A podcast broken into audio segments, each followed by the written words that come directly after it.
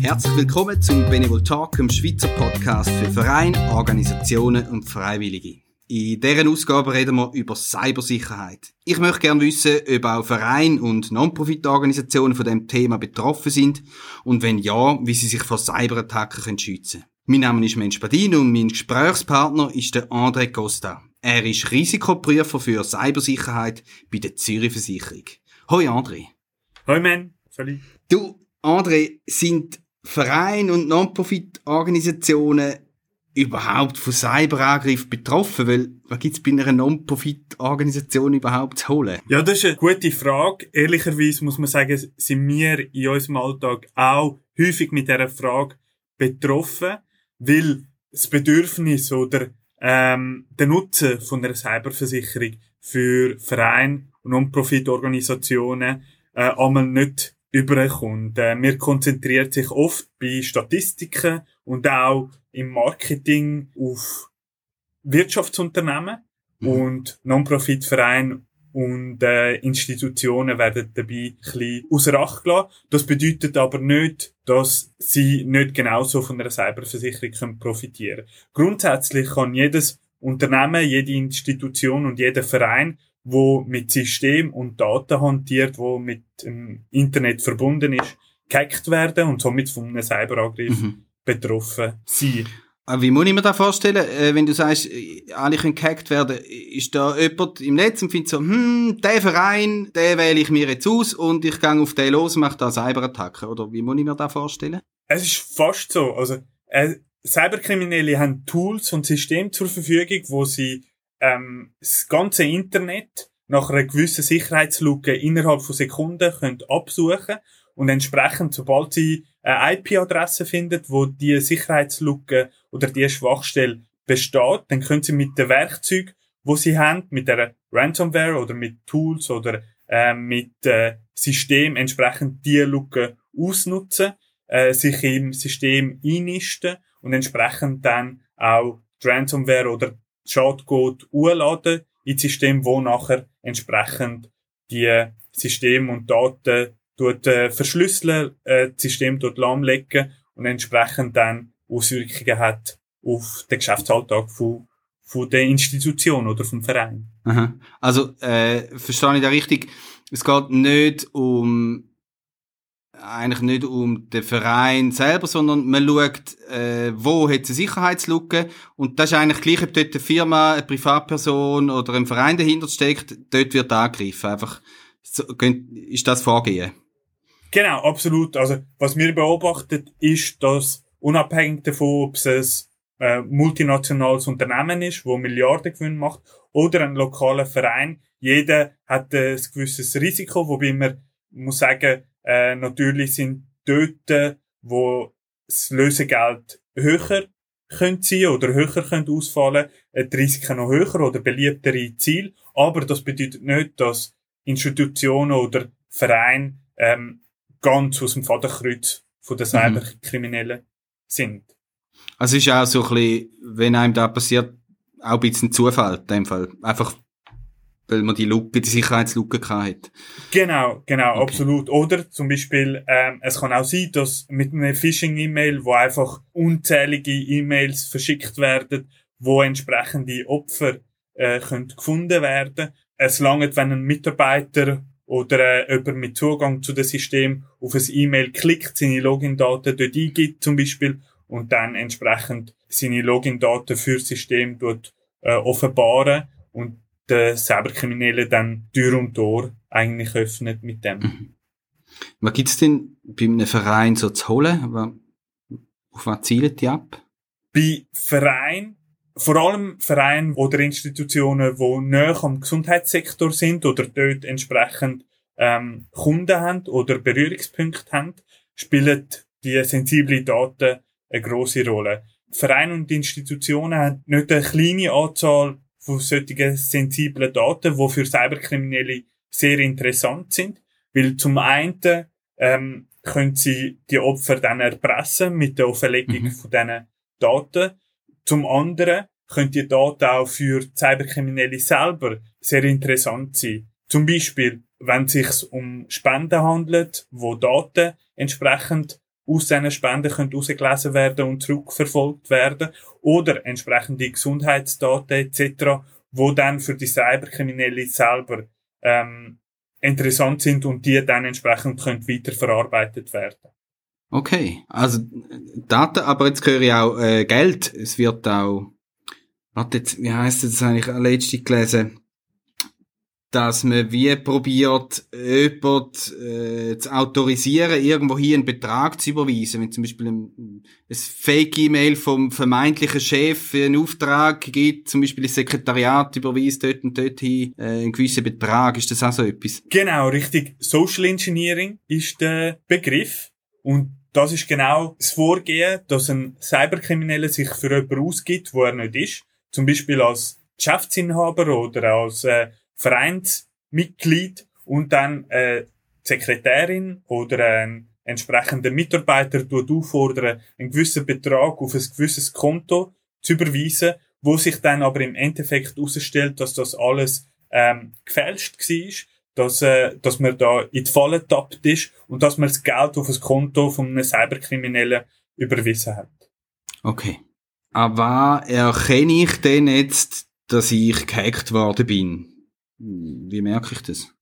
Es gibt ganz verschiedene Formen, wie man solche äh, Cyberattacken merkt. Ähm, der offensichtlichste Fall ist, dass man äh, nicht mehr auf Daten und System kann zurückgreifen auf dem Screen eine Meldung auftaucht, dass ähm, System und Daten verschlüsselt worden sind, dass man den Schlüssel überkommt, wenn man einen gewissen Betrag auf ein gewisses Konto überweisen oder dass man Kryptowährungen auf ein gewisses Konto überweisen. Aber es kann sich auch ganz anders ausdrücken. Zum Beispiel, was auch schon vorgefallen ist, ist, dass man den Angriff erst festgestellt hat, wo man im Internet oder im Darknet gelesen hat, dass Daten von dem Unternehmen, von dem Verein, von der Institution oder von der Gemeinde im Internet verkauft werden. Zum anderen kann es sich auch herausstellen, wenn man merkt, man hat keinen Zugriff mehr auf, auf System. Die Login-Daten funktionieren nicht mehr. Der Computer schafft extrem langsam. Oder man merkt, dass ein, ein, ein grosses Volumen gebraucht wird, zum Daten abschöpfen. Also, ähm, das würde sich dann auch ausdrücken, wenn die Systeme langsam sind. Und man würde es merken, wenn, wenn entsprechend im Internet oder wenn man den Taskmanager aufmacht, sieht, dass viel Daten absorbiert oder verschickt werden. Mhm. Wie sehen denn die Schäden aus? Also jetzt weiterführend, was, was kann da für, für Folgeschäden denn noch haben für die Betroffenen? Ähm, ein Großteil vom Schaden liegt sicher darin, die Daten und System wiederherzustellen. Also Daten wieder zu beschaffen, wiederherzustellen, ähm, Backups wieder ausspielen auf das System. Dort hat ein Großteil der Kosten wird für die Tätigkeiten und Arbeiten braucht, aber man darf auch nicht den Reputationsschaden ähm, vergessen, wo der entsprechende Institution oder ein Verein dadurch entsteht. Man kann sich vorstellen, wenn ein Spender Geld der Institution oder dem Verein zur Verfügung stellt und dann wird er gehackt, dann mhm. führt das vielleicht zum oder wahrscheinlich zum Vertrauensverlust auf mhm. Seite mhm. von der Kunden oder von den Spender oder von den Vereinsmitgliedern, wo man entsprechend dann ähm, ja in, in einer gewissen Art dann muss kompensieren. Ich finde dann noch spannend, äh, dass du sagst, ihr, ihr hättet jetzt wäre jetzt nie drauf gekommen, dass man ja äh, die Spender von einer Organisation quasi könnte angreifen so. Genau, also vielleicht zum Einhaken, sorry. Ähm, mhm. Es gibt Fälle, wo zum Beispiel die E-Mail-Konten von renommierten Institutionen, Vereinen gehackt werden, Fake-E-Mails verschickt werden, bitte spendet äh, für ah. die und die Aktion auf das und das Konto. Und, wenn, und die Konten sind natürlich gefaked, also sind gefälscht, mhm. oder man überweist dann genau den Cyberkriminellen das Geld. Und das wird dann für andere Zwecke verwendet, als das eigentlich Aha. im E-Mail oder in dem, äh, in dem Fall angegeben wird. Also das heisst jetzt zum Beispiel auch für mich als, als Spender, ich, zum Beispiel Organisationen, wo ich regelmäßig mal wieder einen Betrag gebe und häufig auch auf Anfrage, wenn, wenn ich zum Beispiel ein Mail bekomme, dann heisst da haben wir eine Flutkatastrophe, äh, wir bräuchten wieder mal ein bisschen Unterstützung, dann kommt es häufig vor, dass ich dann dort wieder mal einen Betrag überweise. Da muss man dem von aufpassen, dass das wirklich auch von der Organisation ist und nicht von eben irgendeiner, dass das nicht irgendeine Cyberattacke ist. Auf die Organisation, wo ich ja vorher eigentlich schon das Vertrauensverhältnis äh, mit drin eingegangen bin. Genau, absolut. Also wir empfehlen immer, Zahlungsinformationen ähm, zu kontrollieren, damit man genau den Fall kann verhindern, dass man an, an einer unautorisierten oder der falschen Person dann das Geld überweisen Okay, das ist spannend. Was würdest du sagen, wo sind so die grössten Schwachstellen jetzt gerade bei Organisationen, Vereinen, Non-Profit-Organisationen? Es ist ganz unterschiedlich. Also wir sehen viele Organisationen, die gut aufgestellt sind, aber wir sehen auch das Gegenteil, dass Organisationen oder Vereine ähm, dem Thema e-, eher weniger Beachtung schenken. Was wir vor allem sehen oder was man muss berücksichtigen ist, dass große multinationale Unternehmen eigene IT-Abteilungen können aufstellen, wo entsprechend für die IT-Sicherheit zuständig sind. Und bei kleinen Vereinen oder bei kleinen Institutionen ist das weniger der Fall. Mhm. Ähm, sie können sich rein organisatorisch oder rein finanziell macht es keinen Sinn, eine eigene IT-Abteilung aufzubauen und tun das entsprechend äh, outsourcen. Das Outsourcing ist eigentlich kein Problem, aber wir merken, dass dann ähm, der IT-Sicherheit nicht genug Aufmerksamkeit mhm. geschenkt wird. Ähm, das fängt eigentlich an, dass Mitarbeiter im Zusammenhang mit Cyberrisiken nicht geschult werden. Äh, was sehr wichtig ist, das grösste Einfallstor bleibt und ist immer noch der, der Mensch. Da ist es so, Sex, Genau, sechs, ja. dass er auf ein Phishing-E-Mail reingeht oder eine Seite aufruft, wo infiziert ist. Und solche Risiken könnte man mit ähm, entsprechenden Training, mit entsprechender Schulung verhindern oder vermindern.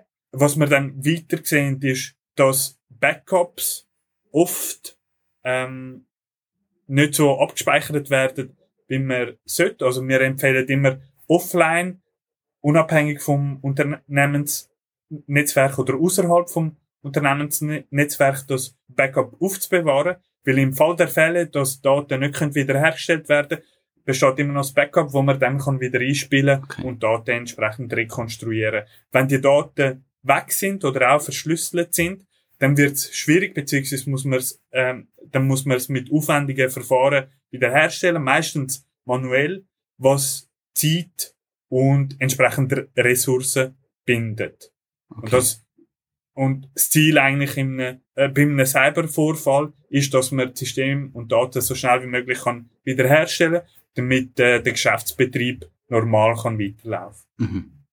Jetzt bist du gerade so, schon ein bisschen darauf eingegangen, äh, wie, äh, wie man sich auch ein bisschen kann, kann schützen präventiv. Und das, das ist ja der eine Faktor, sich, sich zu schützen, indem man die nötigen Massnahmen trifft. Und es kann einem aber trotzdem passieren. Und dieses Fachgebiet ist jetzt, wie kann man sich äh, auch versicherungstechnisch schützen?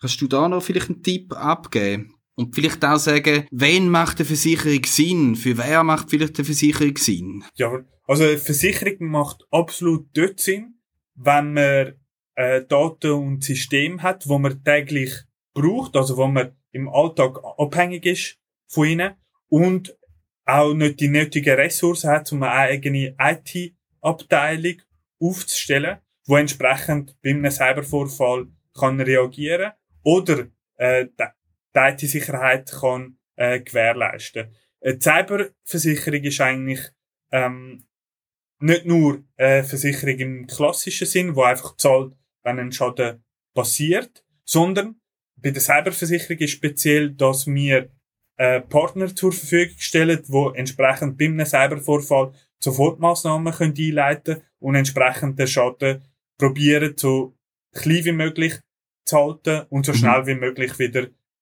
den normalen Geschäftsbetrieb zu ermöglichen. Mhm. Ah, das heisst, ihr schickt den Spezialisten von einer Firma vorbei, wo äh, jetzt eben anstelle von einer eigenen IT-Abteilung äh, das Thema wieder beheben Genau, richtig, genau. Okay. Der Kunde hat bei uns ähm, selber die Möglichkeit zu wählen über den IT-Dienstleister von seinem Vertrauen, wo mit der Schadenbearbeitung mhm. beauftragen oder auf unser Partnernetzwerk zurückzugreifen. Wir arbeiten mit verschiedenen schweizerischen IT-Spezialisten zusammen, wo wir je nachdem, was für ein Cybervorfall eintreten ist, entsprechend beauftragen mit dem mit der Schadenbearbeitung. Das ist eine Sache von wenigen ähm, Minuten oder Stunden und entsprechend dann so schnell wie möglich können reagieren, wenn etwas passiert. Okay. Wie ist das, wenn, wenn meine Organisation gehackt worden ist? Wie muss ich da vorgehen? Was ist das erste, was ich machen?